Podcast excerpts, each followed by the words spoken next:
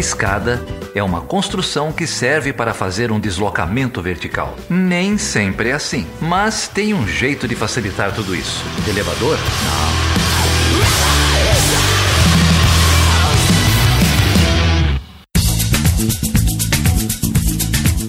Sejam bem-vindos a mais um episódio do Chutando a Escada. Aqui é a Débora Prado. E aqui é o Geraldo Zaran. Tudo bem, Geraldo? Tudo bem, Débora. E você? Feliz ano novo. Feliz ano novo, feliz ano novo.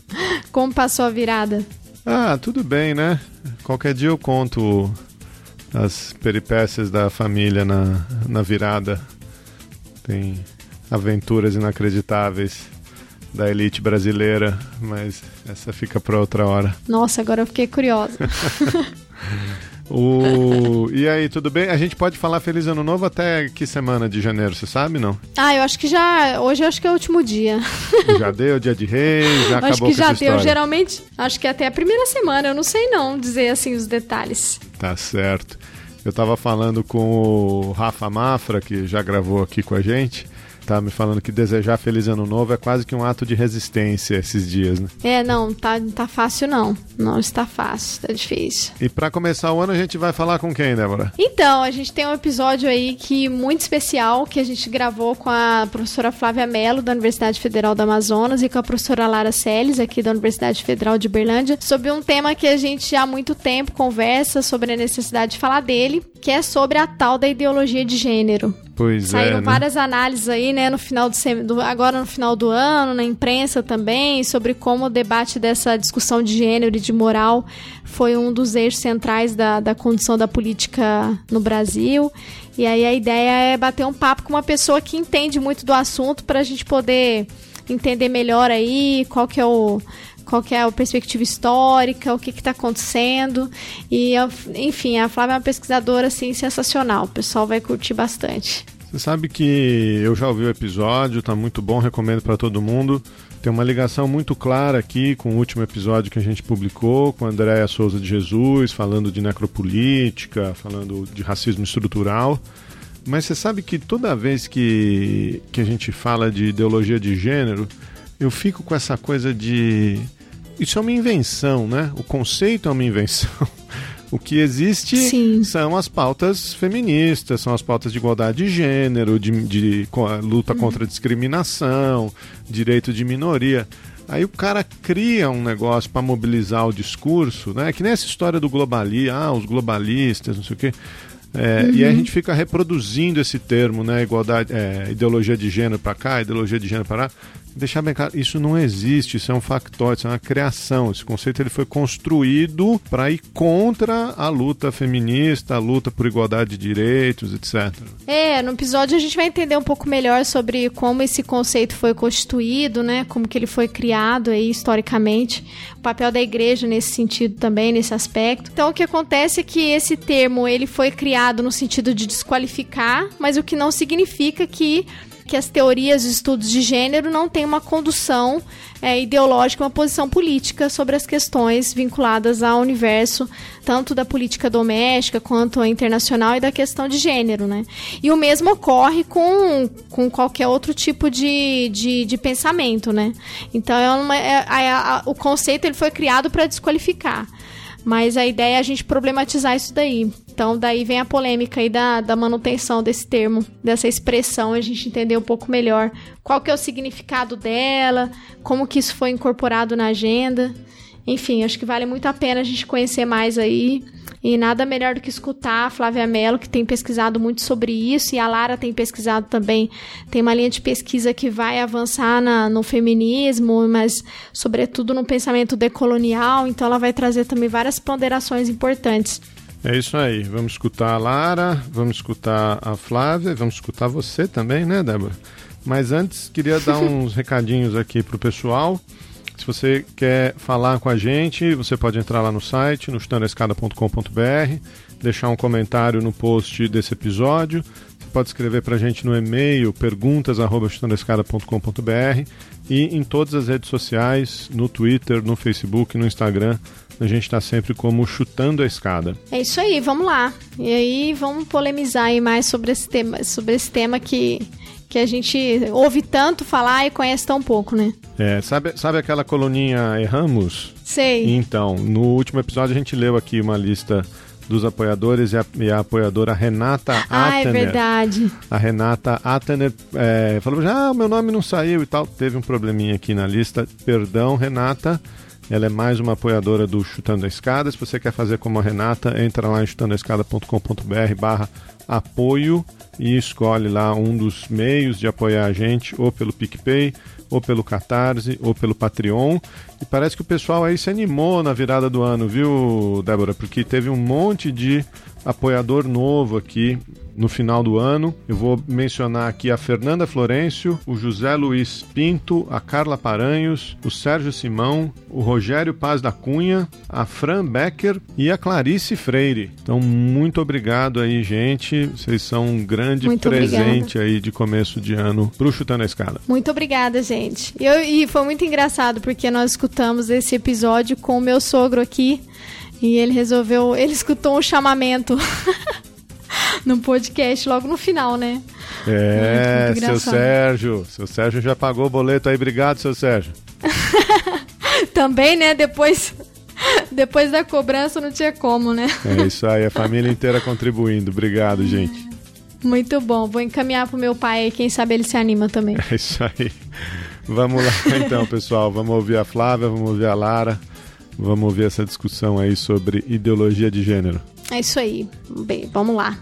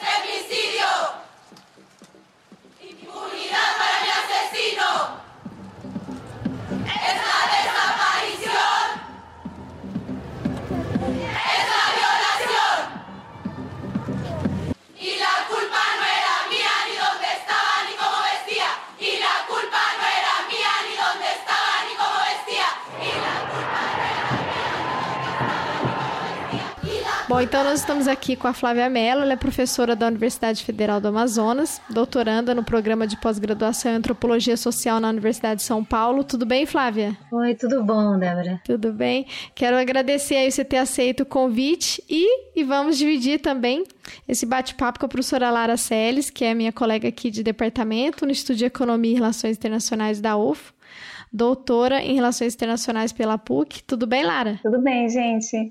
Prazer, gente. Uma honra receber vocês. E quero agradecer aí a Lara também pela intermediação. E, e eu não conhecia você, Flávia, então prazer, muito obrigada. E vamos começar então a bater o nosso, a bater lá. um papo. Vamos sim. Quer começar, Lara? Fazendo a pergunta? Tá, vamos lá. Então a gente vai conversar um pouco sobre esse tema, né? Ideologia de gênero. Então, acho que, Flávia, de repente você poderia começar falando um pouquinho sobre o que significa, né? O que é a ideologia de gênero, como ela surge, porque acho que também falta um pouco, é uma palavra que a gente ouve tanto, né, sendo mobilizada politicamente tantas vezes, mas talvez é, a gente não pare para entender né, os seus fundamentos e suas origens. Então, é, tem, tem um esforço de várias pesquisadoras brasileiras, mas também de vários outros lugares do mundo em tentar mapear as origens dessa expressão, não é? Aqui no Brasil a gente começou a escutar com mais frequência a partir de 2014, com a aprovação do Plano Nacional de Educação, e desde então essa expressão ficou muito próxima a nós no Brasil. Né? Dos embates do parlamento, esse debate chegou até as últimas eleições e, bem, ao final desse primeiro ano de mandato, a gente percebe ainda a presença e a mobilização dessa expressão no cenário político nacional com, com muita força. Mas até onde eu tenho acompanhado e outros estudos, outras pesquisadoras corroboram nesse mesmo sentido, a expressão ela tem uma genealogia em documentos produzidos pela Igreja Católica em diferentes períodos, mas a primeira vez que eu localizei o uso é, foi num documento de, do final dos anos 90, produzido pelo Conselho Episcopal Peruano, em que essa expressão é mobilizada é, por, um, por um bispo local, que na época trabalhava no Peru. Então surge essa expressão ideologia de gênero, e o documento publicado à época era intitulado Ideologia de Gênero, seus perigos e alcances. Né? Então há toda uma um alerta que convoca os católicos, os cristãos católicos, a reagir ao, avanço dessa suposta ideologia de gênero, que seria, resumidamente, uma agenda é, de implementação ou de divulgação de políticas, sobretudo aquelas políticas que nós chamamos do campo de direitos sexuais e reprodutivos, né? E o documento base dessa, desse documento episcopal publicado no Peru era uma publicação de um ano antes, produzido por uma norte-americana que chamava justamente a agenda, né? Gênero, a agenda, e era justamente rememorando o processo das conferências internacionais e do avanço da perspectiva de gênero uh, no âmbito das organizações das Nações Unidas e a disseminação dessa perspectiva na, na América Latina, principalmente, né?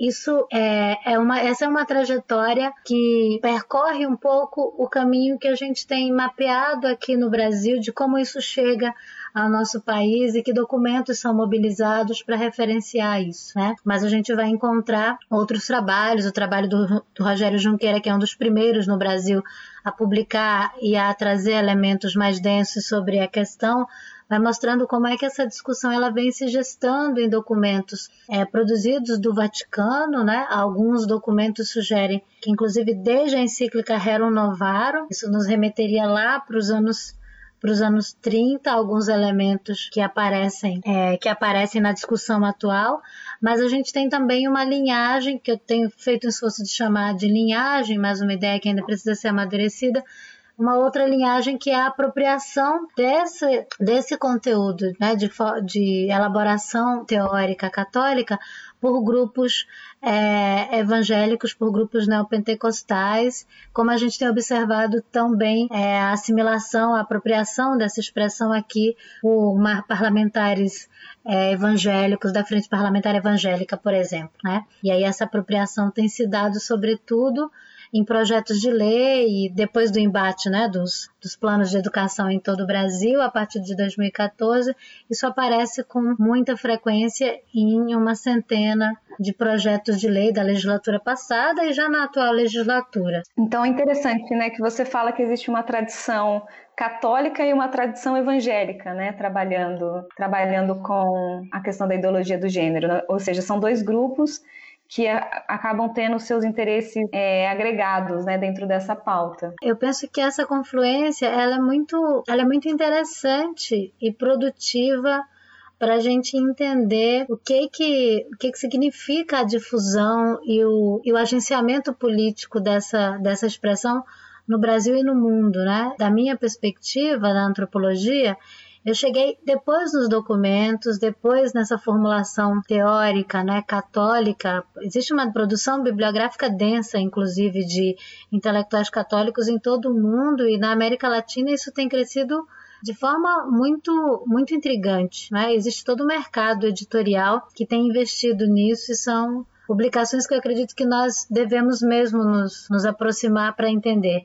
Mas essa confluência eu percebi melhor acompanhando, por exemplo, os debates nos planos municipais de educação. Como eu vivo nesse trânsito entre o Amazonas e São Paulo nos últimos quatro anos, eu acompanhei tantos debates aqui em São Paulo como no interior do Amazonas e na capital. E foi muito curioso a época, estou falando de 2015, final de 2015, início de 2016, quando o debate sobre os planos municipais de educação se espalha em todo o país e é muito curioso como que o discurso que eu ouvia na, na Câmara Municipal de Campinas, na Câmara Municipal de Manaus, era um discurso muito similar àquele que eu escutava na Câmara Municipal de Atalaia do Norte, uma cidade com 6 mil habitantes no extremo noroeste amazônico, para vocês terem uma ideia. Então, a capilaridade disso, naquele contexto etnográfico, tinha muito a ver com a atuação evangélica, né? com a atuação evangélica neopentecostal, para tentar ser um pouco mais precisa e fugir um pouco dessas, dessas definições mais, mais genéricas. Mas quando eu me deparo com a produção bibliográfica, essa é uma produção sobre maneira é, católica. Né? As principais publicações difundidas e traduzidas no Brasil ah, são, são dessa origem. Mas quando a gente chega ao Parlamento Federal e acompanha as proposições parlamentares, há uma mobilização muito curiosa, né? Eu chamo ironicamente de um ecumenismo perverso, porque há uma atuação de parlamentares, na sua maioria, né, filiados à tradição evangélica, então as frentes parlamentares que não só a do Congresso Nacional, mas que se multiplicam em todo o país, mas há uma atuação de mobilização popular nas plenárias, nas audiências públicas, é, católica numericamente muito importante. Né? E acho que essa confluência pode sugerir muita coisa para a gente pensar, inclusive, como atuar. Né? Acho que aquela proposição da Butler, né, de a gente pensar ferramentas para agir, para responder, acho que entender isso, essa confluência, ajuda a gente também a procurar é, caminhos, formas de, de agir, de atuar frente a esses ataques, né? Ô, ô Flávia, eu queria aproveitar e te fazer uma pergunta justamente com relação a isso, né? É, porque o que a gente vem percebendo, e aí seriam é, seria justamente esses ataques à teoria, né? Aos estudos de gênero no Brasil, especificamente, mas em outros lugares do mundo também. E aí eu queria te fazer uma pergunta, né? Primeiro, por que a expressão ideologia de gênero é considerada um ataque aos estudos de teoria de gênero? De que forma, né, esse conceito ele vai desqualificar é, pesquisas que já vêm sendo desenvolvidas já há muito tempo nesse campo de estudos?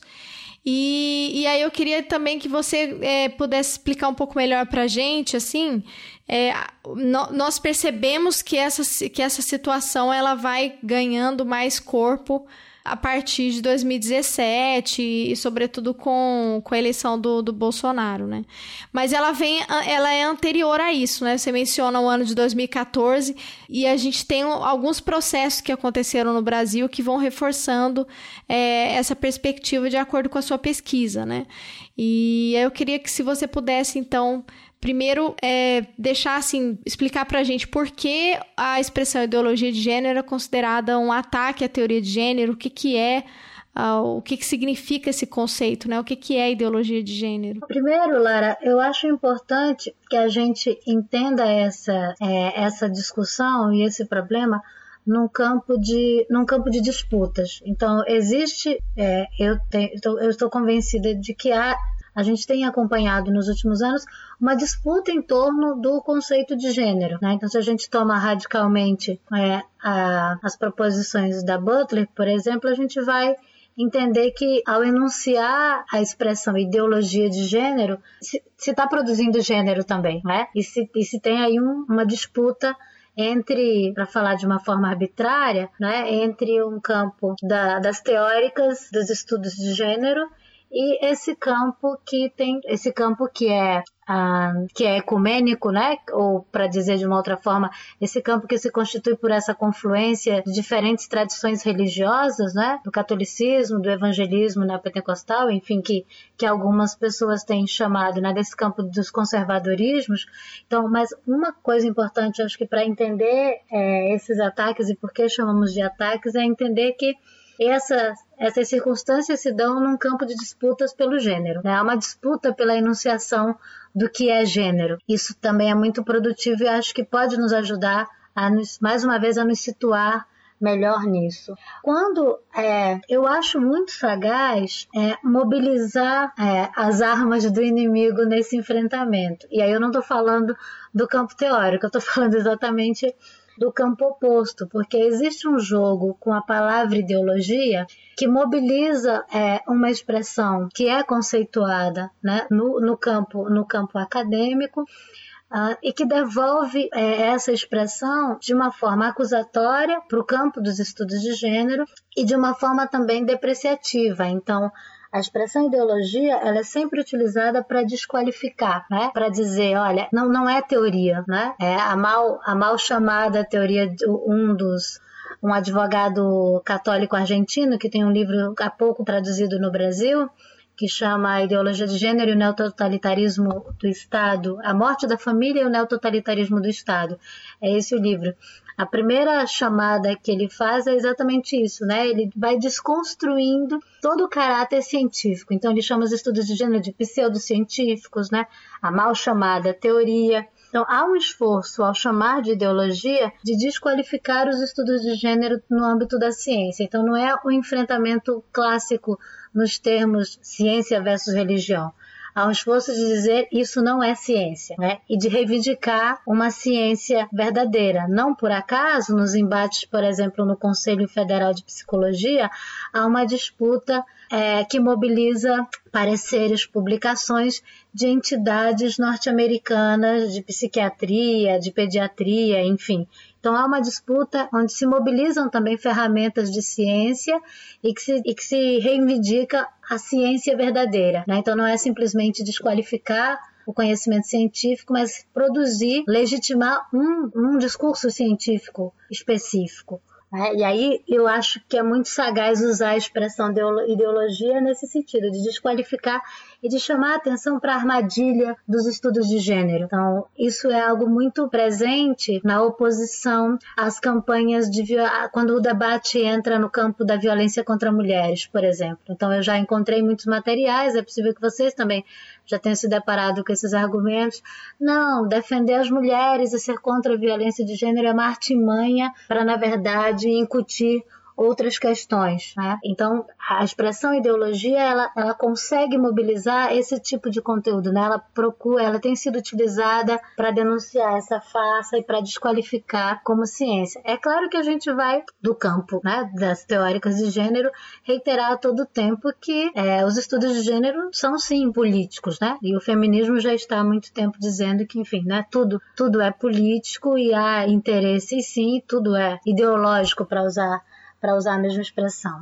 Porque o ataque ah, não, é uma expressão que, que eu tenho utilizado apenas, é uma expressão é, muito disseminada em publicações no mundo inteiro, publicações alemãs, publicações francesas, que acompanham esse processo já há mais tempo, né? inclusive antes de 2014, quando a gente começa a observar isso no Brasil com mais calma. Então, há, há estudos sobre isso na França e na Itália, a, a, com, com a presença dessa discussão anterior ao tempo que chega no Brasil mas eu já encontrei também, não pude ler porque não leio, mas tem uma publicação alemã né, que também discute essa questão no contexto alemão e que ainda não está traduzido para o inglês.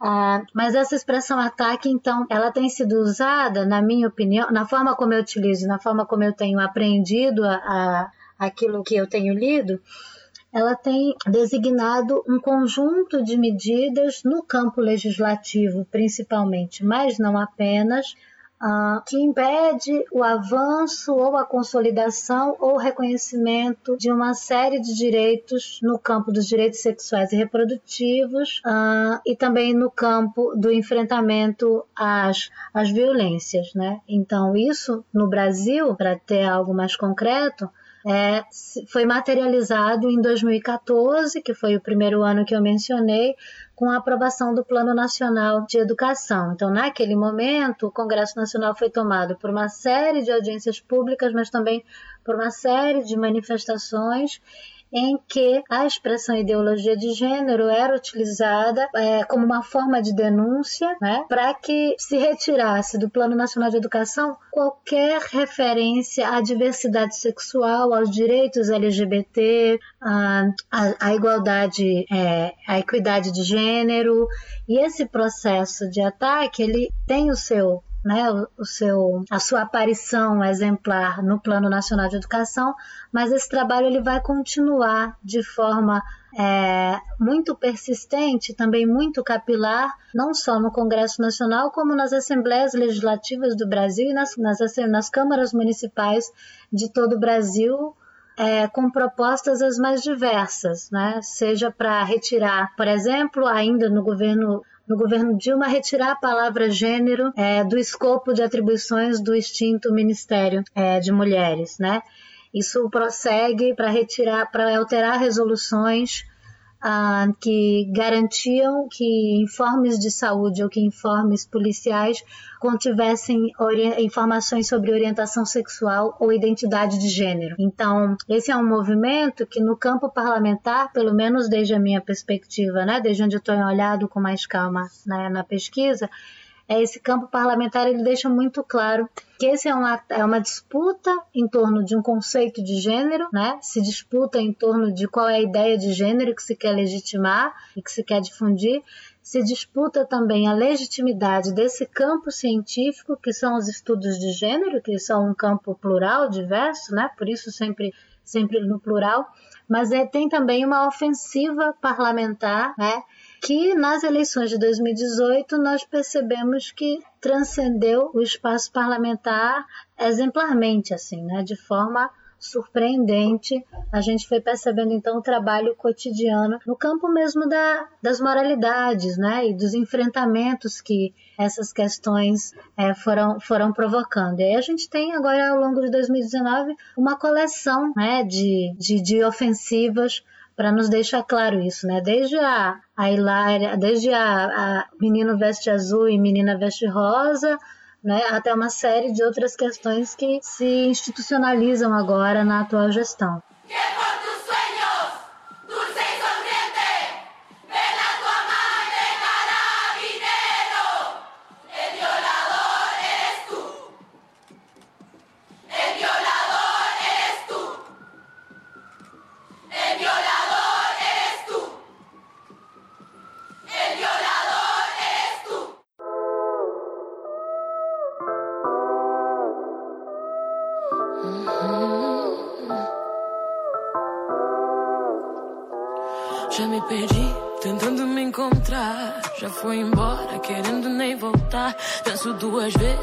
Antes de falar. Porque a vida é louca, mano, a vida é louca. Sempre fiquei quieta, agora vou falar. Se você tem boca, aprende a usar. Sei do meu valor e a cotação é dólar. Porque a vida é louca, mano, a vida é louca. Bom, pegando aí o gancho, né, Flávio? Eu acho que interessante de pontuar né, essa função política ou essa mobilização política da ideologia de gênero para a gente perceber que não se trata de uma estratégia arbitrária, né, ou não se trata de um uso ocasional, que muitas vezes a gente vê esse tipo de leitura, né, quando tem falas como essa, né, sobre meninos vestem azul, meninas vestem rosa, um conjunto de falas bastante despreparadas, existe um certo imaginário, né, uma, uma certa leitura de que talvez não exista necessariamente um raciocínio, um projeto por trás dessa mobilização. Mas conforme a gente vai adentrando nos estudos, né, entendendo a função da ideologia de gênero para um, um grupo político em específico, a gente vai percebendo que existe sim, né, é, uma ação bastante diretiva no uso é, dessa, dessa narrativa, justamente porque ela serve né, para um conjunto de disputas, de disputas normativas né, sobre gênero, mas também disputas sobre valores é, de regimes de verdade, mas também ela serve muito para ascensão e para criar né, um espaço dentro da arena pública para as ideias de um determinado grupo, né? Sim, eu acho que é, é exatamente isso. Eu estou super de, de acordo contigo. É, inclusive, quando começou a discussão sobre cortina de fumaça, ideologia de gênero e quais são as prioridades, para onde que nós devemos olhar, eu, eu insistia muito nos meus círculos em dizer que não, não é uma questão menor e não é cortina de fumaça. Estou em pleno acordo contigo. Eu acredito que tem sim um projeto. Eu acho que esse projeto não pode ser entendido como algo é, homogêneo, compacto, né, com uma mente central ou um poder central que articula isso. Acho que não é essa, não é esse, pelo menos não é assim que eu consigo, né, compreender esse esse processo. Eu acho que é assim uma série de interesses e é uma série de processos que têm trajetórias distintas, mas que esses processos confluem, né? Então, a trajetória da Igreja Católica, toda a formulação documental, né, todos os documentos, as encíclicas, têm aí uma trajetória e interesses muito, muito particulares, né? Toda a emergência, né, que não é, que não é recente, uh, dessa, desse, desses grupos religiosos, né, das igrejas evangélicas, evangélicas neopentecostais, tem aí também toda uma trajetória e tem interesses muito, muito particulares aí. Então, eu acredito que existam processos com trajetórias distintas, mas existe aí toda uma confluência né, que, que nos permite enxergar isso, né, um projeto bem articulado, que tem essa, essa atuação moral muito bem trabalhada nas famílias. Então, quem não brigou com algum parente nas eleições por conta dessas questões no ano passado, né? E isso foi revelando cisões que, que são muito importantes para a gente entender. Mas, para além disso, né, a tempestade, é a, a potência dessa, dessa máquina de, de fake news que chega e que cria uma relação com, com a tecnologia, com esses meios sociotécnicos, mas que cria também uma forma de atuar politicamente, de se informar politicamente, de agir, que está também permeado por, por esses conteúdos, né? E a forma de disseminar esse, esse pânico que você chama, você chama de política de terror, é isso, Lara? É, então, e acho que então a gente pode também começar a entrar já num, num uhum. tema que eu acho bastante interessante, né? Que que tem a ver novamente com essa função né, da ideologia de gênero para alguns grupos, né, para alguns interesses é, vigentes, né? Então a gente pode, você chama atenção para como a ideologia de gênero ela ajuda a construir um inimigo moral, né? Uhum. Ela ajuda a construir um inimigo moral a ser perseguido, né? E a gente percebe que essa construção, se eu entendi bem, né? Essa construção desse inimigo moral, ela de um, se de um lado ela serve para a gente elevar a agenda da moralidade para o campo da alta política, né? Então, porque agora essas questões sobre família, né, sobre valores, sobre religião, elas estão no centro do, do debate político, né? Vai estar no centro do debate eleitoral e ela vai estar no centro daquilo que vai fazer com que é, escolhemos um, um candidato ou outro. Então, ela tem essa função muito importante né, de elevar as questões morais para o centro do debate político. E se a gente abre espaço para a temática, a gente abre espaço para os atores que fazem essa temática. Por isso que serve muito bem a esses grupos conservadores ou esses grupos mais vinculados a interesses religiosos, porque eles vão ganhar voz, né? A partir do momento que o espaço público abre se abre para esse tipo de agenda, né, da agenda moral. Então a gente tem de um lado né, a criação é, deste campo que serve para a ascensão de alguns grupos e por um outro lado, a partir do momento que a gente trabalha com a noção de uma ideologia de gênero dentro daquilo que você vinha falando, né, que serve para depreciar é, a ideia de alguma, alguma algum fundamento de verdade, né, ideologia como sendo uma contraposição à ciência. A gente tem também a, um link né, da ideia de ideologia de gênero com a ideia de quem propaga essa ideologia. Então, toda essa noção de ideologia de gênero ela vai servir para uma espécie de criminalização, que você diz, né, uma criminalização do que seriam talvez os doutrinadores, então, né? E essa uhum. criminalização, ela também abre todo um campo de legitimidade ou de, enfim, de autorização do uso da força contra alguns grupos.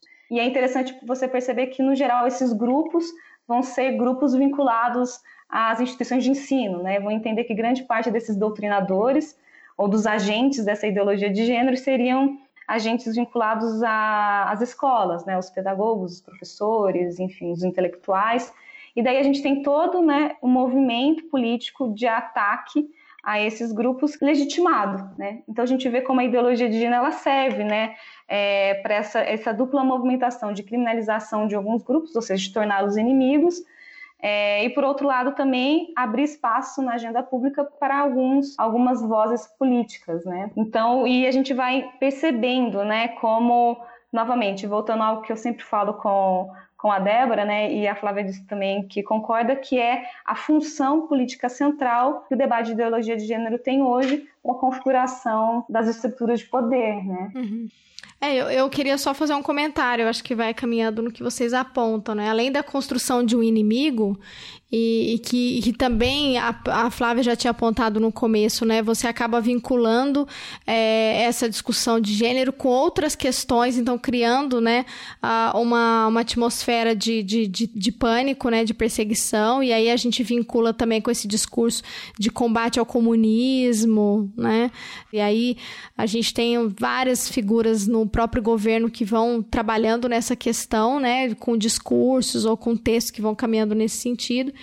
E essas, essas políticas, né, de, é, com esse discurso conservador, moralista, que vai desqualificar o debate sobre equidade de gênero, sobre a questão é, dos estudos de gênero na, e da identidade de gênero, ela vai para além da, das questões também é, da construção do inimigo, né?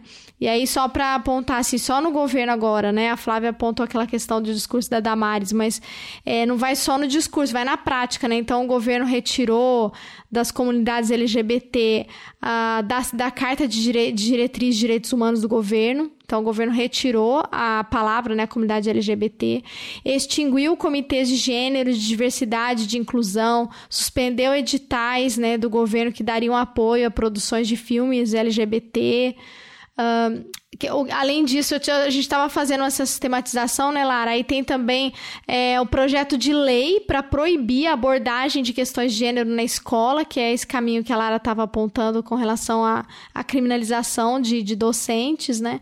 E a própria criação do ministério, né, que a Damares coordena que acho que é um esvaziamento do debate de direitos humanos, né? Porque aí era um Ministério de Direitos Humanos que virou o Ministério de Direitos Humanos da Família, né? E é um ministério que recorrentemente tem sido muito criticado pela imprensa e pelos especialistas porque não tem propostas concretas, é um, é um, é um ministério que é inoperante, parecido com o que acontece com o MEC, né? Então, assim, existe uma estratégia definida, né?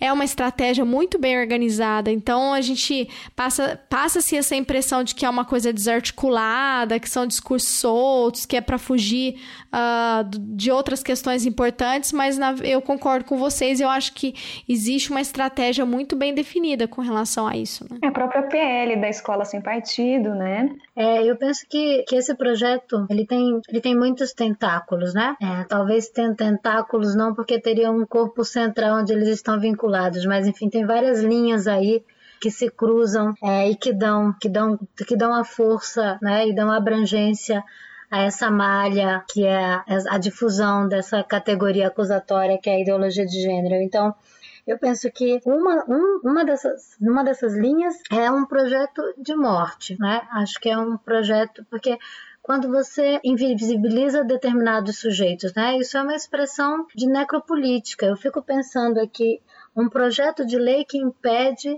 a identificação né, de orientação sexual ou identidade de gênero de uma pessoa, sabendo os dados de trans LGBTfobia no Brasil.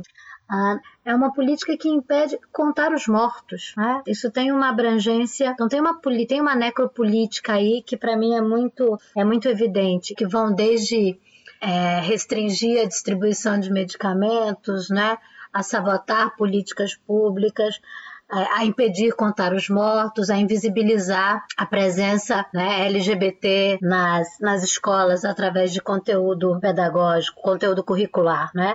Para além disso, tem esse, essa menção que você já fez, Lara, aos projetos de escola sem partido, né?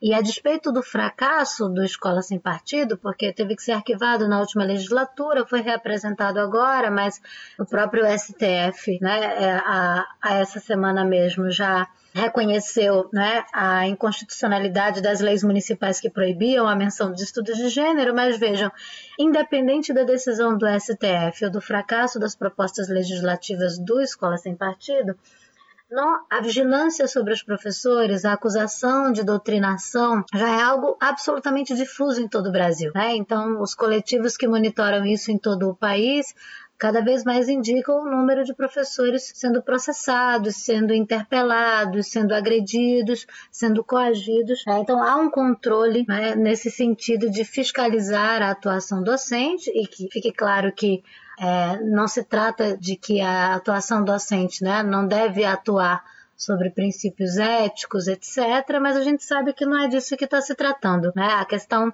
não passa, não passa por aí. A questão passa por, por outro, por outros caminhos, né?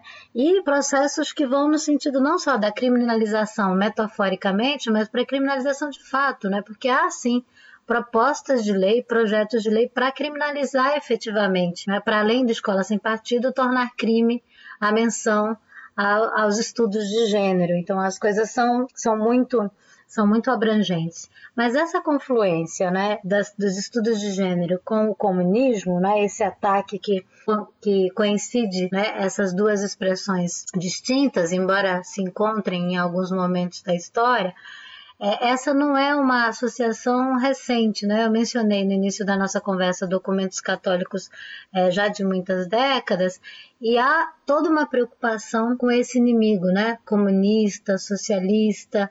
E esse livro do teólogo argentino que eu mencionei antes, ele faz uma articulação que vai aparecer várias vezes, que é como se o feminismo e os estudos de gênero, de, dessa perspectiva desse autor, seriam a mesma coisa são uma atualização ou uma nova feição mais radical, mais perigosa, mais ameaçadora do comunismo, né? Seria o neocomunismo de esquerda para alguns desses autores católicos que têm que tem publicado. Então, assim, tem uma formulação aí que articula esses elementos todos e que tem impactos muito, muito, muito amplos e muito próximos, né? Em, em várias camadas né, da, das nossas, da, da, nossa vida, assim, pessoal e política, usando arbitrariamente essa separação.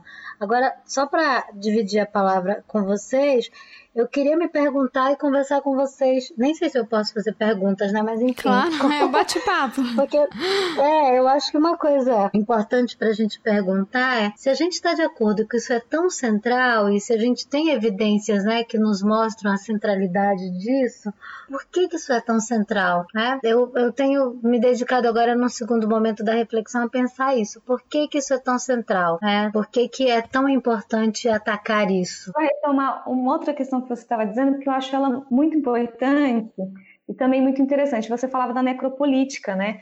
Eu acho que a gente não pode esquecer, né, de pensar como todo esse debate que vem, né, do campo religioso sobre a ideologia de gênero, ele vem casado com um conjunto de outras é, estruturas de pensamento que são, por exemplo, a cristã é, ocidental, né? Então a gente pode falar é, de um projeto anti, é, um projeto colonial, na verdade, né? Então a gente vê, a gente pensa, para mim é muito simbólico o que aconteceu agora na Bolívia, né? Então a gente tem é, bem claro ali essa confluência entre o debate né, de ideologia de gênero sendo aliado a, ao debate religioso, mas também aliado a um certo é, anti-indianismo, né, ou um ataque aos corpos não só de mulheres ou de homossexuais, mas sobretudo de corpos indígenas, né, ou corpos uhum. racializados. Então, a gente vê que são projetos que caminham juntos, né? É, esses corpos que são tornados, né, para usar a palavra, os termos da batalha, vidas abjetas, no geral são essas vidas é, dentro dessas identidades coloniais, né? E, então acho oh. que esse, é, esse, é um debate também interessante para a gente perceber quem, quem, quem é o alvo, né? Que na verdade é o alvo de sempre, né? Então, assim, são os corpos que desde os processos de colonização vêm sofrendo, né, dessa, dessa precarização da vida, eles só eles vêm sofrendo até hoje, só que os discursos vão se transmutando, né? Mas o alvo é, é sempre o mesmo, né? São esses mesmos corpos é, sendo aí destituídos dos seus acessos aos direitos individuais, né? Dona de mim.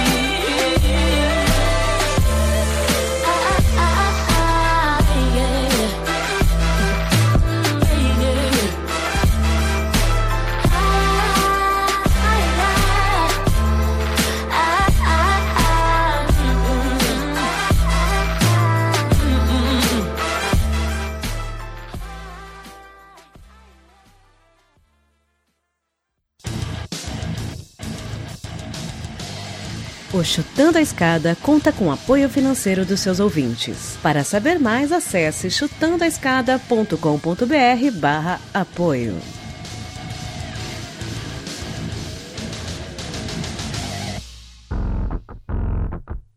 Cadê meu celular? Eu vou ligar pro 80. Vou entregar teu nome e explicar meu endereço. Aqui você não entra mais, eu digo que não te conheço. E jogo água fervendo se você se aventurar. Eu solto o cachorro e apontando pra você, eu grito pé.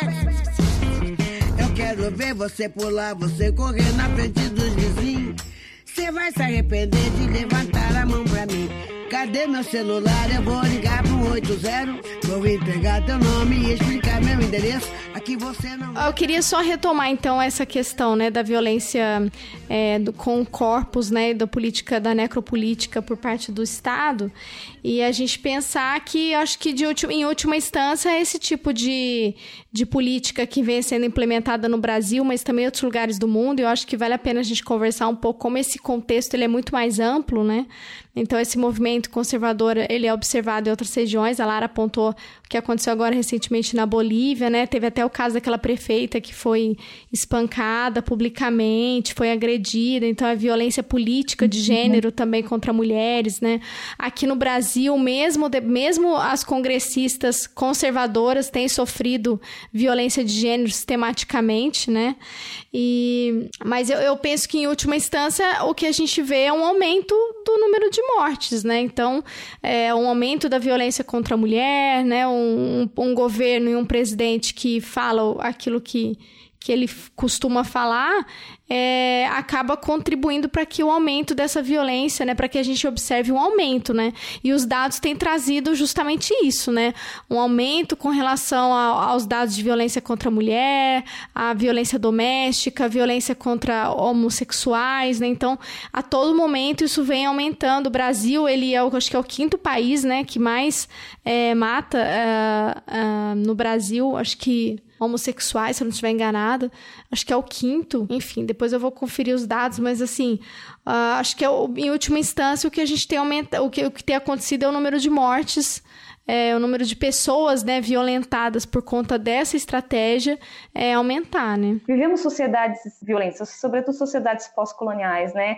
É, historicamente violentas e sociedades que vêm historicamente mobilizando a diferença para justificar hierarquias, hierarquias sociais, hierarquias econômicas, né, hierarquias políticas, é, estratificações. Então a gente vê aí uma mobilização agora desse debate da ideologia do gênero como algo que vem bastante casado com a estrutura do racismo, com, a, com uma estrutura da, enfim, de um conjunto de lógicas de intolerância que é mais uma forma de estruturar essa ou de manter né, um status de hierarquia social, né, e ter sempre ali alguns corpos que são matáveis, né? Alguns corpos que, que são descartáveis ou alguns corpos cuja morte não será politizada, não, não terá um valor político, né? Então, é, acho que a gente pode encarar dessa maneira também. Né? Sim. Só para atualizar aqui os dados, a Defensoria Pública do Estado do Rio, ela divulgou agora em novembro desse ano, o Brasil está no topo do ranking dos países que mais registram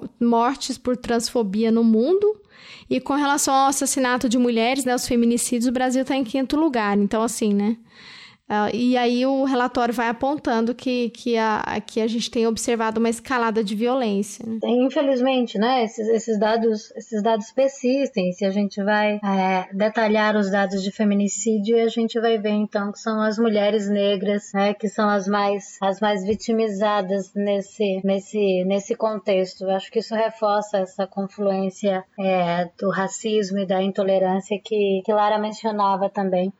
É, tem um, um, trecho muito interessante de uma publicação espanhola de um, um bispo católico espanhol em que ele, ele, ao contrário de outros textos, esse livro ele é um projeto de ação, né? muito, muito claro, muito, muito didático, inclusive. É, além de mencionar a importante atuação nas universidades, né? o que para nós no Brasil agora não é nenhuma, nenhuma novidade, ah, mas ele menciona a necessidade de restaurar, isso para coincidir com o que você, Lara, falava sobre a continuidade desse projeto colonial, né, de, de, de destituição da, da diferença, de anulação, de extinção mesmo da, da diferença. Então ele chama a atenção para isso, né, para a necessidade de restituição dos padrões, né, da cultura judaico-cristã, do direito judaico-cristão e da influência é, dessa dessa cultura e dessa moral cristã na constituição e na civilização do, do mundo. Assim, é muito é curioso porque assim é, é muito é muito explícito, né? É muito é muito evidente. Aí quando a gente faz o caminho inverso de olhar para essas formulações, né, depois de vê-las na prática, através dessas estatísticas de morte, a gente vai percebendo as as consequências disso, mas eu acho que para além do aumento, né, que, que você mencionou, Débora, acho que a gente tem uma questão que é essa da, da legitimidade, né, da permissividade desse elogio ao discurso do politicamente incorreto, né, de tornar, então é permitido, né, então agora pode, claro, já podia antes, o Brasil já liderava estatísticas de transfobia, né, o feminicídio no Brasil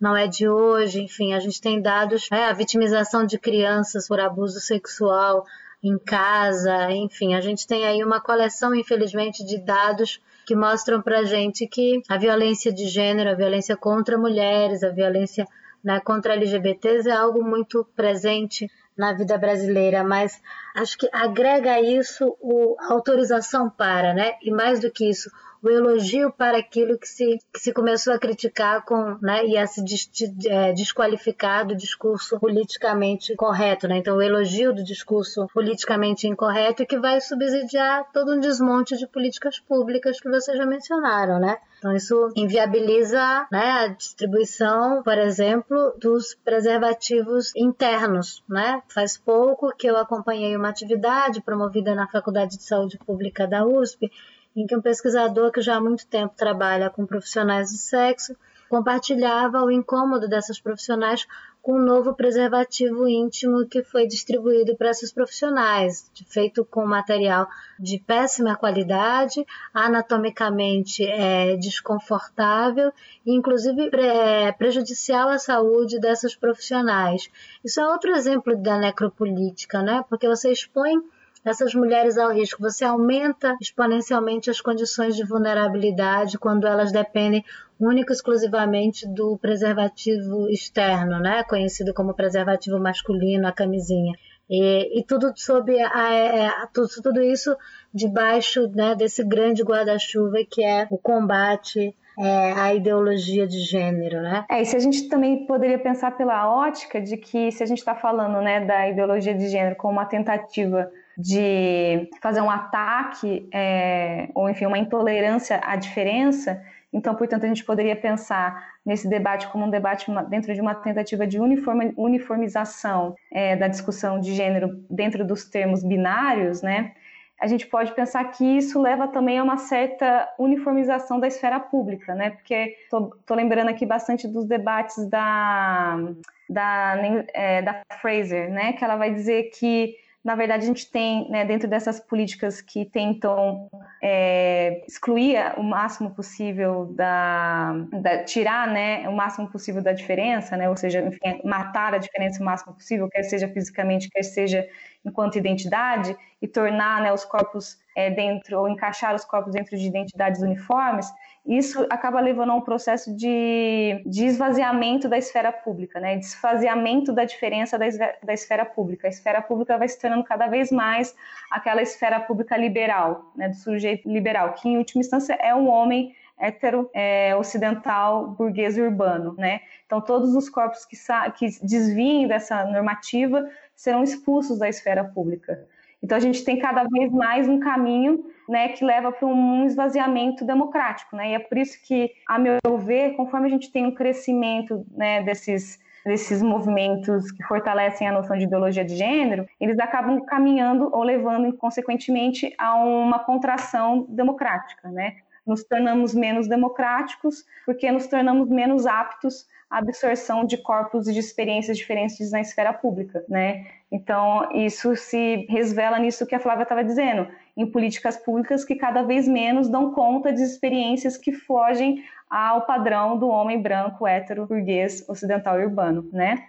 Então, toda a experiência da mulher, a experiência da mulher negra, a experiência do indígena, a experiência, enfim, dos corpos é, do, do, transexual, do transgênero, do homossexual, eles não conseguem ter eco em política pública, né? Eles não ocupam mais a esfera pública e por isso, né, temos aí um processo de contração democrática, né?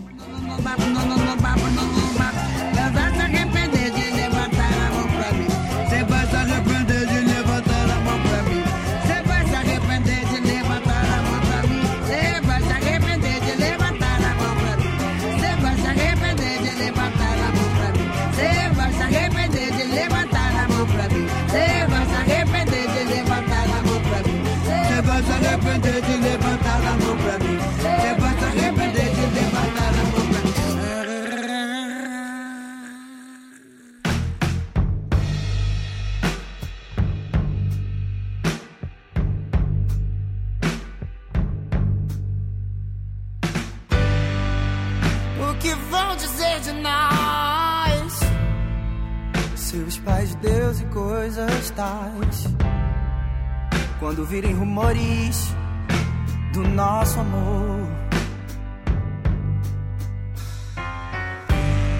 Baby, eu já cansei de me esconder entre olhares sussurros com você. Somos dois homens e nada mais.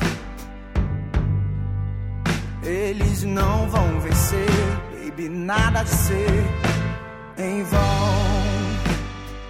Eu queria puxar um gancho e fazer uma pergunta para Flávia, é, com base no, no trabalho que você apresentou na conferência de estudo sobre gênero lá em São Paulo, você falou, eu acho que achei super interessante, assim, eu queria se você pudesse só apontar algumas questões assim com relação a isso, quando você coloca as estratégias que são utilizadas para uh, para apresentar essa, essa questão dos estudos de gênero e das teorias de gênero como uma grande ameaça, como um, um inimigo que deve ser combatido, assim.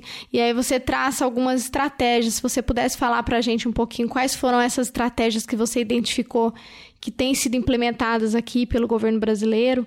É, eu queria é, te pedir isso. Essas estratégias hum, eu tenho identificado e amadurecido, né? São é um conjunto de, de cinco, cinco estratégias que eu tenho articulado a partir desses dois movimentos, né? Acho que na nossa conversa ficou um pouco implícito isso, mas nesse Nesse trabalho, eu tenho tentado acompanhar esses processos políticos, sobretudo no Brasil, mas não exclusivamente. Então, acompanhei um pouco mais o caso colombiano, o caso da Espanha, ah, mais detidamente o caso do Brasil, desde os dos planos né, de educação, passando pelas eleições presidenciais, e eu tenho cotejado isso com o estudo desse material bibliográfico, dessa bibliografia cristã, que, como eu já falei no início da nossa conversa, tem tem crescido. Então, o, o que eu fiz ao identificar essas estratégias foi procurar repetições, né, permanências, reiterações entre esses discursos, entre esses projetos, entre essas publicações, entre notícias de, que circulam né, no WhatsApp, entre vídeos de youtubers, enfim. É um material muito vasto, muito diverso, ah, e foi a partir da análise desse conjunto de, de materiais que eu comecei a mapear essas, essas estratégias que tampouco são, são fixas, né? Porque eu acredito que elas vão se, se metamorfoseando também no, no processo e nos enfrentamentos. Mas então, a primeira delas, que eu, eu vejo muito, muito fortemente presente, e acho que é a mais geral, e não é nenhuma novidade para a gente, eu acredito, é essa ideia da ideologia de gênero como uma ameaça à infância. Né? Isso está presente em quase todos os documentos, em quase todas as falas que mobilizam né, essa expressão. Então, a ideologia de gênero ameaça as crianças. Os projetos de escola sem partido continham essa preocupação, né, a, o discurso de posse né, do então presidente menciona isso, o plano, de, a proposta de governo mencionava também. Isso é muito, muito fortemente disseminado. Isso está em todos, em todos os livros, né, em todos os livros que eu analisei. Isso está presente, né? E o contraponto a essa ameaça é a reivindicação por uma educação né, que respeite os valores morais e religiosos dos pais. Então essas estratégias discursivas elas estão também acompanhadas de ações muito muito específicas, né? Ah, na segunda essa denúncia de uma conspiração internacional entre marxistas, comunistas, feministas, movimento LGBT. É, essa, é, essa é outra estratégia discursiva que aparece com muita frequência né? e que aparece, é, claro que não se reportando ao movimento LGBT, mas que se reporta né, ao marxismo, ao comunismo, ao socialismo, em documentos muito antigos da Igreja Católica, mas que se atualiza numa série de outras publicações. Depois, né, é, eu posso mencionar algumas delas, publicações latino-americanas, em língua portuguesa a gente tem poucas, mas já existem.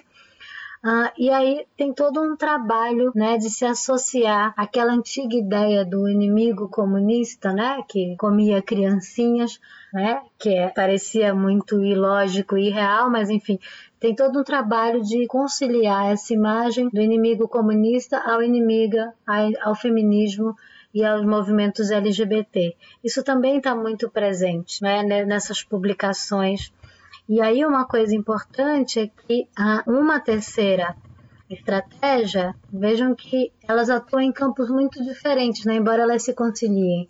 E estão presentes nesses discursos parlamentares também, a todo momento e, e, não, e não de hoje.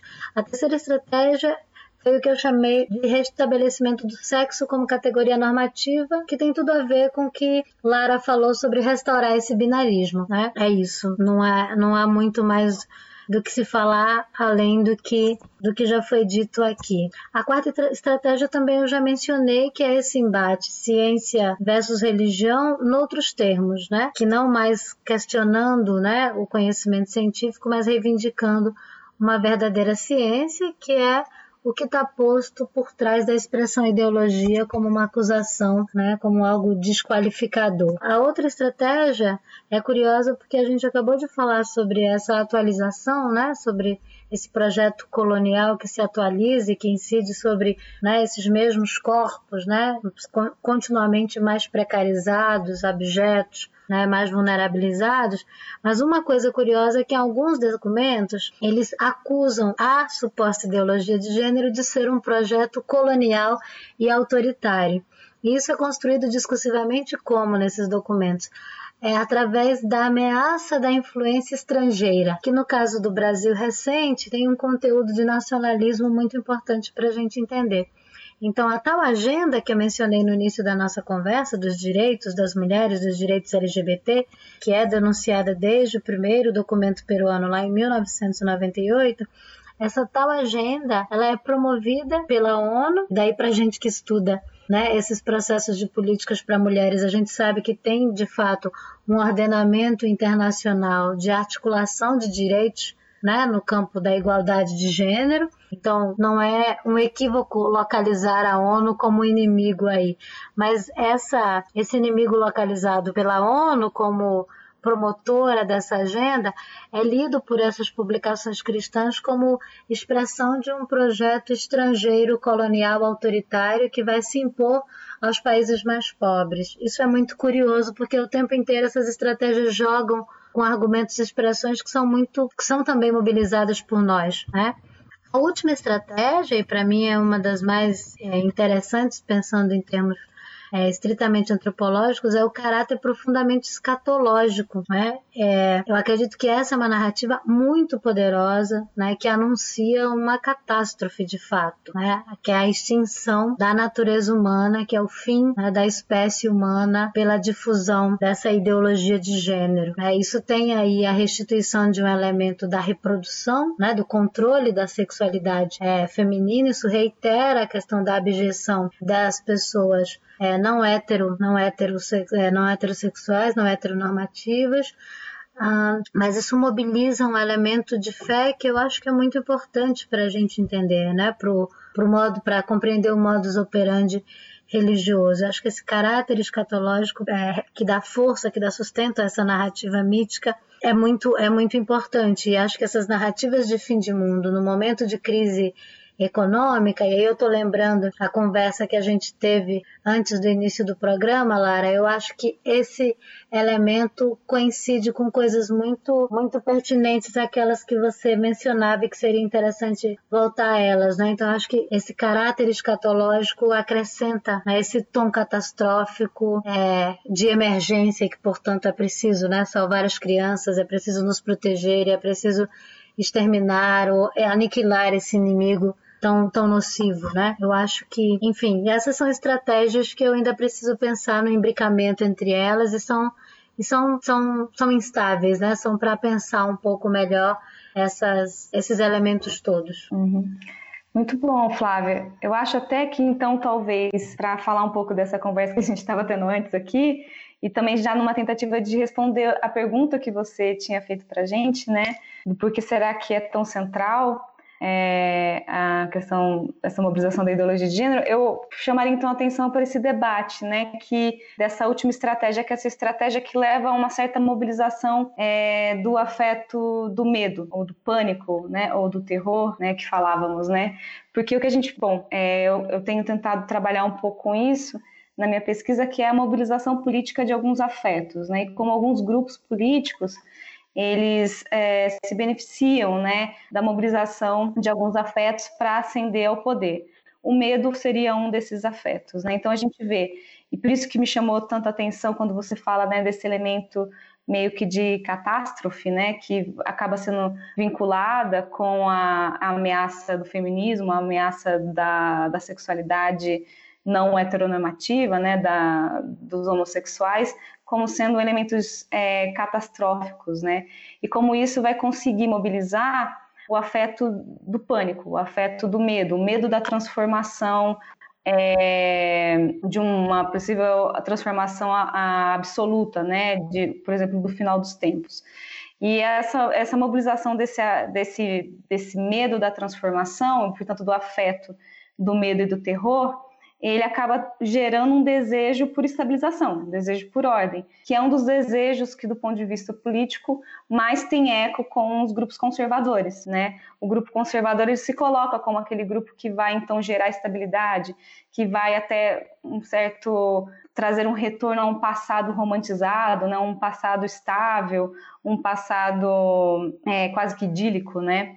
E daí eu sempre tento pensar, bom, como que esse grupo que consegue mobilizar é, esse afeto, né, como, por que, que ele tem ganhado tanta importância? E daí eu vou tentando caminhar para a resposta do porquê que ideologia de gênero acaba sendo é, tão importante hoje que é um pouco o debate também usando a Butler sobre o, o eco que isso tem na questão do sistema econômico, né? A Butler, num dos textos, né, numa das, das reflexões mais recentes dela, ela, tem, ela diz que a gente vive uma espécie de governança ou de governabilidade da instabilidade, ou seja, é um tipo de, de sociabilização que nutre o sentimento do instável, né, ou da instabilidade.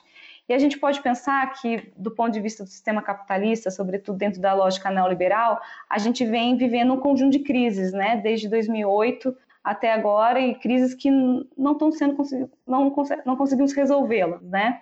E essas crises têm gerado, obviamente, instabilidade econômica e receio e medo né, do que vai ser por um conjunto de desemprego, de má distribuição de renda. Mas a grande questão é que, e daí eu acho que é por que esse grupo ganhou tanta força, é que essa instabilidade econômica ela encontrou nos grupos conservadores uma possibilidade de ser transferida para o campo da moral e da política. Então, é como se esse grupo ele se utilizasse dessa instabilidade gerada pelas crises econômicas mas ele transfere essa instabilidade e esse receio né, na população, esse afeto de receio, de medo pela, pelo futuro incerto econômico para o campo da moral, para o campo da sociabilidade política. É o que eu vou chamar de uma transferência do debate da desigualdade para o debate da diferença, onde o que era para ser né, um debate de resolução de, de enfim, distribuição de renda e de equidade social acaba sendo transformado num debate moralizante sobre a diferença e sobre a uniformização de identidades. E aí esse grupo ele consegue tirar o foco do debate da instabilidade econômica e leva ela para a moral, gerando esse pânico moral e fala, bom, no campo político, no campo moral eu resolvo. E aí ele deixa de lado todo o debate né, desse substrato mais material da instabilidade. Né? E ao fazer isso, a gente percebe o que, o que para mim é sempre muito curioso, que é essa filiação entre é, um grupo que é claramente um grupo, digamos, com tendências antidemocráticas, porque a resposta ao pânico moral é, é em alguma medida, autoritarismo. Então, a gente tem um grupo político que trabalha do ponto de vista de uma, de uma ação contra a democracia liberal, porém sustentando uma lógica de exploração neoliberal. Então é um momento a gente vê né, os interesses de um grupo econômico é, liberal se aliando politicamente a grupos que vão, são contrários à democracia liberal. E eu acho que isso, enfim, começa a deixar claro né, aquilo que nos parece paradoxal, mas que talvez tenha sempre sido uma ficção, a ideia de que o capitalismo caminha com democracia, necessariamente. Né? Então a gente vai percebendo que é justamente porque um grupo de caráter conservador consegue responder às demandas de crises econômicas neoliberais, que a gente vê que, na verdade, o capitalismo e democracia, por muito tempo, pode ter sido né, uma construção é, um pouco ficcional, o modo como foi narrado, né?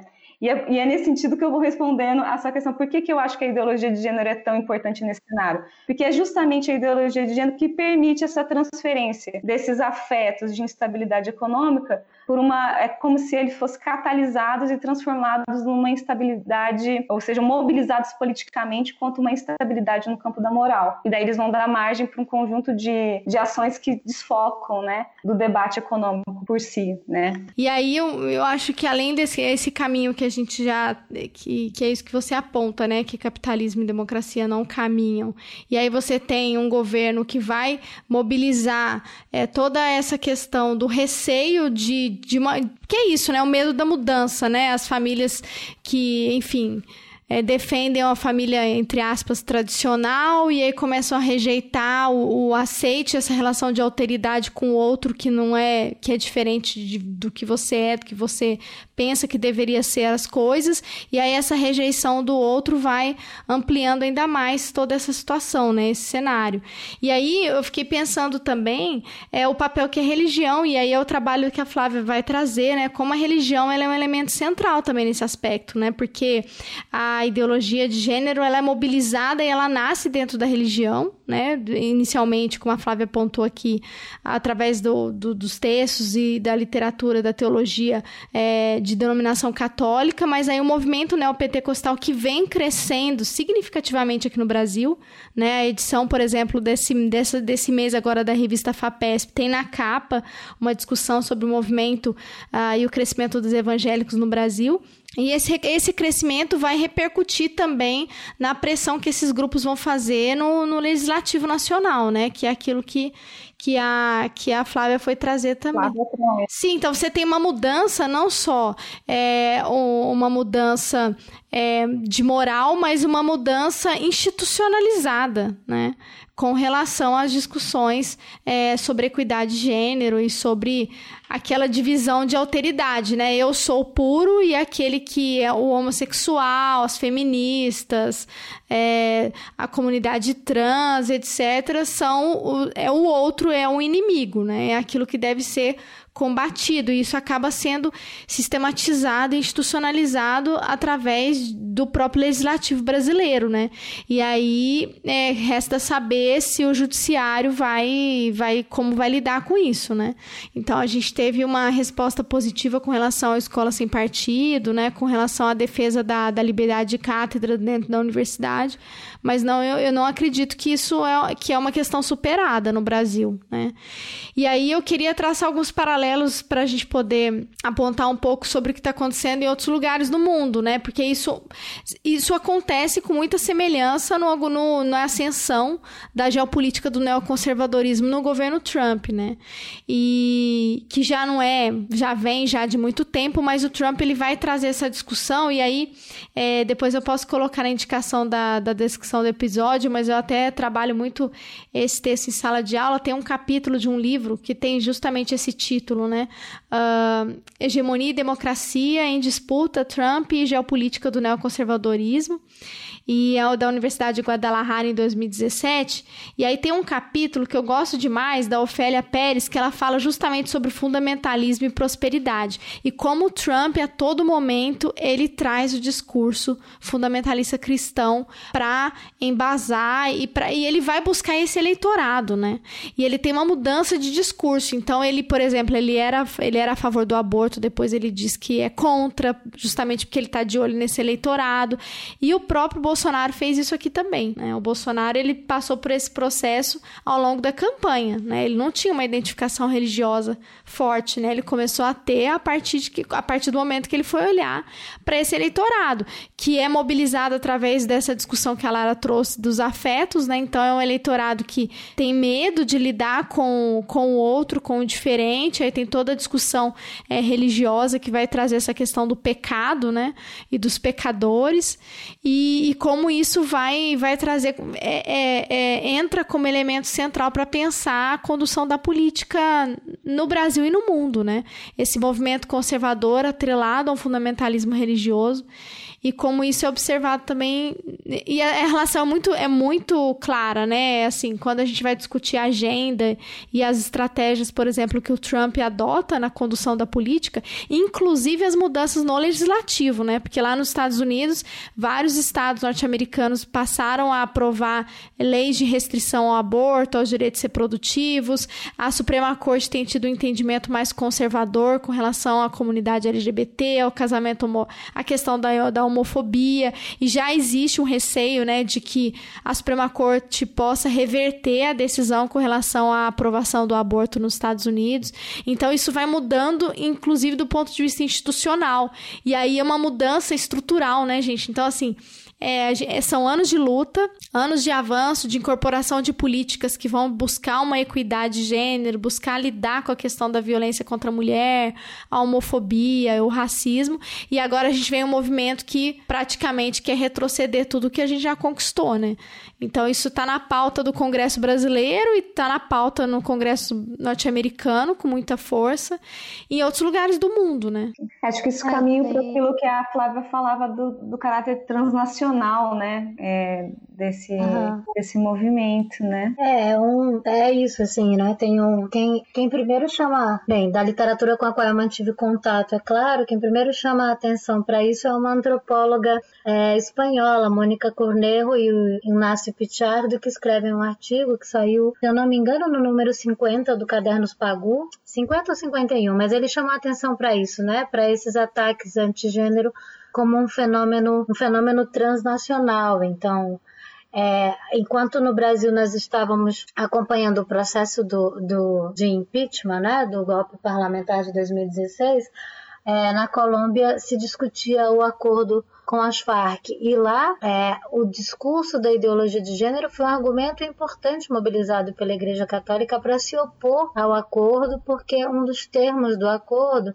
implicava que no processo de transição fossem respeitados os direitos é, de pessoas é, LGBT, né? Então, o manifesto religioso ele reivindicava exatamente isso, que se reconhecesse é, a proteção aos, aos missionários, aos religiosos e que se excluísse o reconhecimento da situação de vulnerabilidade de pessoas LGBT. Então, a gente volta aí àquela questão da necropolítica, mas pensando já nesses termos transnacionais, né, dessa geopolítica do conservadorismo, dessa geopolítica do ataque né, contra a, a, suposta ideologia de gênero.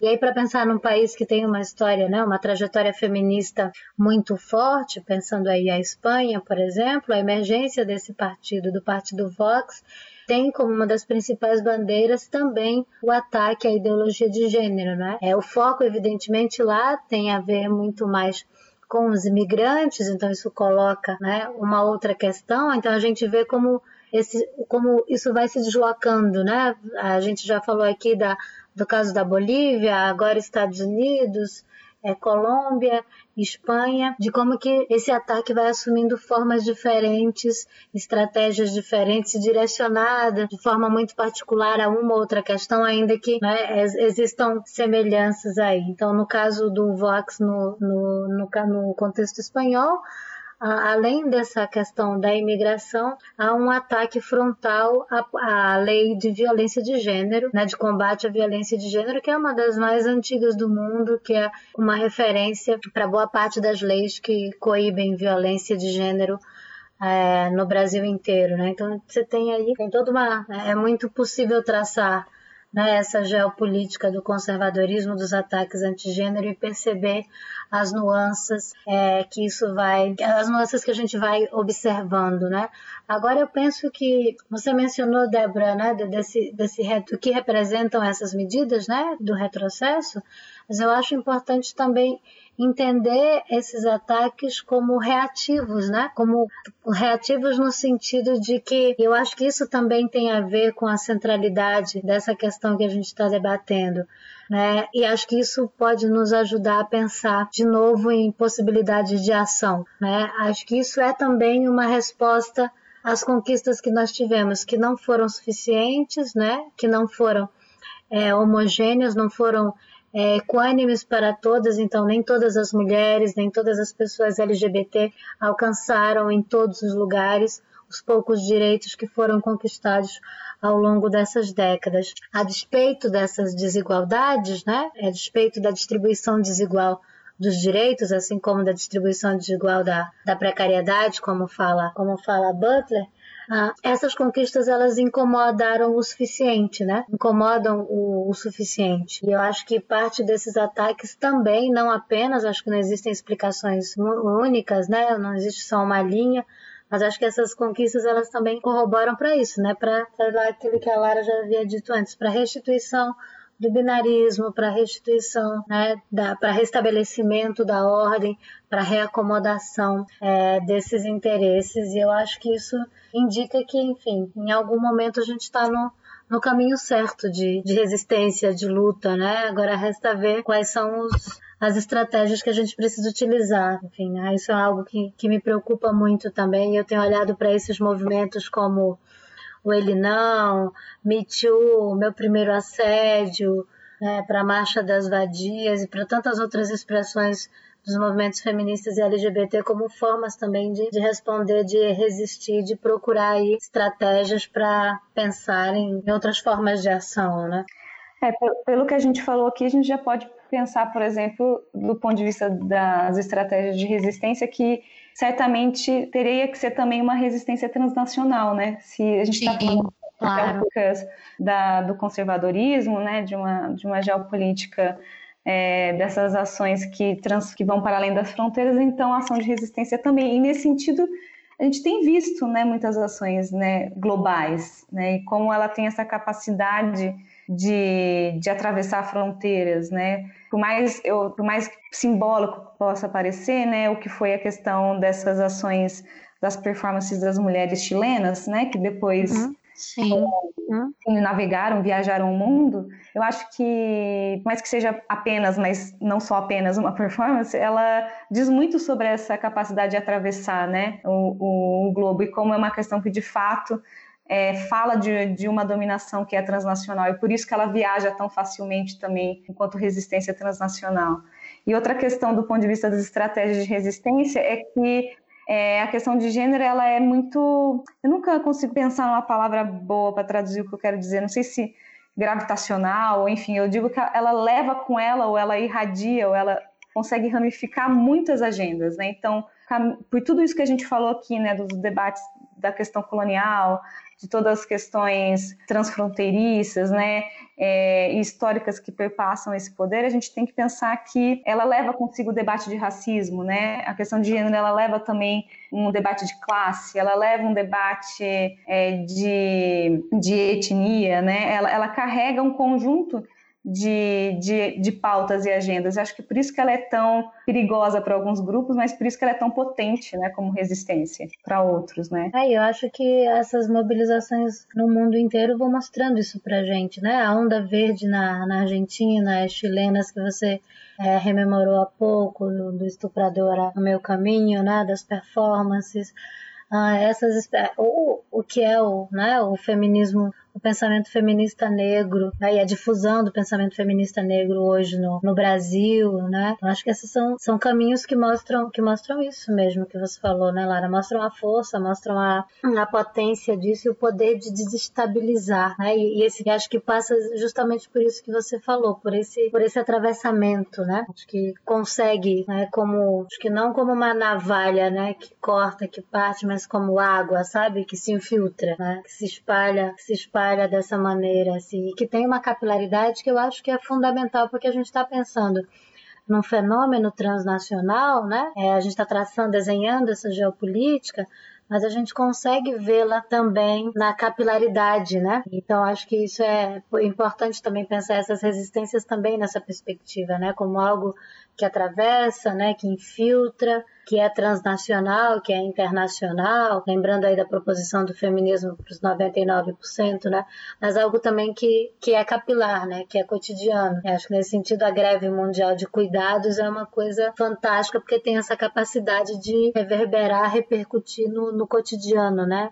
Enfim, são, são caminhos, né? Não são únicos nem são é, isolados, acho que são várias as, as possibilidades, são muitas, né? Sim, ah, gente, muito bom. Vou, vou terminar, assim, a gente vai encerrar com, com, com ânimo, né? Com essa com essa interpretação de resistência que eu acho que aparece e vem com muita força, apesar de de tudo que aconteceu nos últimos anos, a gente não pode deixar de, de considerar o movimento, por exemplo, do Ele Não aqui no Brasil, né? todas as manifestações que aconteceram, as articulações em termos de mandatos coletivos que vão dar, dar voz e visibilizar mulheres e, e, e outras lideranças que até então não tinham espaço na política. Então, eu vejo também de forma bem. É, não tão otimista porque não dá para ser tanto, né? Mas eu acho que eu que mas é possível identificar assim que existem resistências fortes aí, inclusive nas eleições, mesmo nas eleições de 2018, nós tivemos lideranças importantes, progressistas que ganharam espaço no Congresso, né? Através dessas estratégias. Então, é, fico feliz aí com o nosso bate-papo, muito honrada com a oportunidade de conversar com vocês. E eu acho que é isso, é pensar as estratégias de resistência, mas entendendo um pouco, eu acho que daí vem a importância da pesquisa, né? Ah, no campo da, da ciência política e das relações internacionais, de estudos de gênero, é entender ah, justamente esse contexto mais amplo, né? Quais são as estratégias, como, essa, como esse debate, no, do ponto de vista teórico, ele vai é, impactar nas políticas públicas, na formulação do, das legislações nacionais. Então, é, existe uma relação relação direta, né? Não é, não é um ataque, é, enfim, como a gente já conversou aqui, né? Sem estratégia, né? Não é um ataque assim ao Léo, né? Na verdade, é muito bem organizado, muito bem, muito bem desenhado e que tem um propósito muito específico, né? Muito claro. É, eu penso que não, não, é, não é nem de longe um enfrentamento retórico, né? Acho que é isso mesmo. A gente tem a gente tem uma gama de pesquisas no Brasil e no, em outras partes do mundo e acho que devem servir exatamente para esse tipo de direcionamento, né? Para a gente entender como é que esses processos têm se, têm se configurado, é, intercambiar essas perspectivas diferentes a partir das quais a gente se, se aproxima desses problemas e pensa sobre eles e pensar nisso em termos de perspectiva, né? em termos de projeção, de, de, projetar, o, de projetar o agir, de resistir. Eu concordo com você, Débora, de que as, as nossas perspectivas e os nossos enfrentamentos não serão poucos e não, não serão fáceis. Já, já não estão sendo e já há algum tempo não estão sendo, né? Mas eu tenho feito um esforço, não sei se tão otimista, mas um esforço é, de olhar para essas resistências e me alimentar delas para que a gente consiga resistir e prosseguir trabalhando, porque acho que é preciso, né? Acho que é um compromisso da nossa geração e de nós como professoras universitárias, enfim. Mas é, é, é difícil, né? Não é, não é um olhar ah, romântico, né? acho que a gente nem está em tempos para isso, infelizmente. Mas acho que olhar para isso e se alimentar dessas resistências que são feitas com muito suor, com muito sangue, com muito enfrentamento, né? Acho que, que são necessárias também. E também para que essa aproximação e esse alimentar-se dessas resistências seja também um esforço reflexivo, né? Não só mas seja também um esforço reflexivo, que a gente possa pensar sobre essas ações, teorizar sobre elas, mas para novamente projetar o agir. Né? Eu acho que isso para mim é um horizonte muito, muito importante nesse sentido. Esse encontro foi, foi muito gratificante, muito mesmo. Eu super agradeço a oportunidade dessa troca. Eu também, gente, super agradeço. Foi um prazer, Flávia, enfim, poder conversar um pouquinho com você, poder ouvi-la, né? Eu tinha tido apenas o contato com o seu trabalho. Então foi realmente assim um grande aprendizado, tanto ler quanto ouvi-la. E acho que nesse sentido que você estava falando, o trabalho da Flávia traz bastante isso, né, de como a ideologia do, de gênero ela foi construída enquanto um campo de disputa também no campo é, do saber, né, na produção de livros, na produção de ideias. É, e ela precisa ser enunciada repetidamente para se constituir enquanto tal. E é por isso que ainda né, o campo da produção acadêmica ela é tão necessária, porque ela faz parte dessa, dessa, dessa disputa, né? E é, é também por isso um campo de resistência e que tem relação direta com a prática, né, como ela bem mostrou aqui. Então, mais uma vez, muito obrigada aprendi bastante, estou bastante feliz. Apesar Eu de tudo, né, também. gente? A gente fala que eu, É esse isso. ano, todos, os- todos os nossos sentimentos têm que ser relativizados, né? Estou bem, estou feliz, é sempre assim, dentro, Dentro desse contexto. me permite. Exatamente. É É, isso, é feliz pelo aprendizado, mas obviamente que sabendo os desafios que, que todo esse contexto nos coloca, né?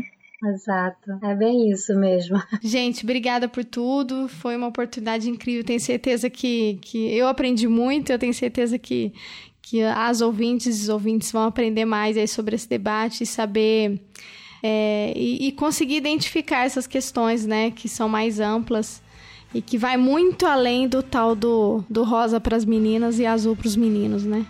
Isso é só a ponta do iceberg.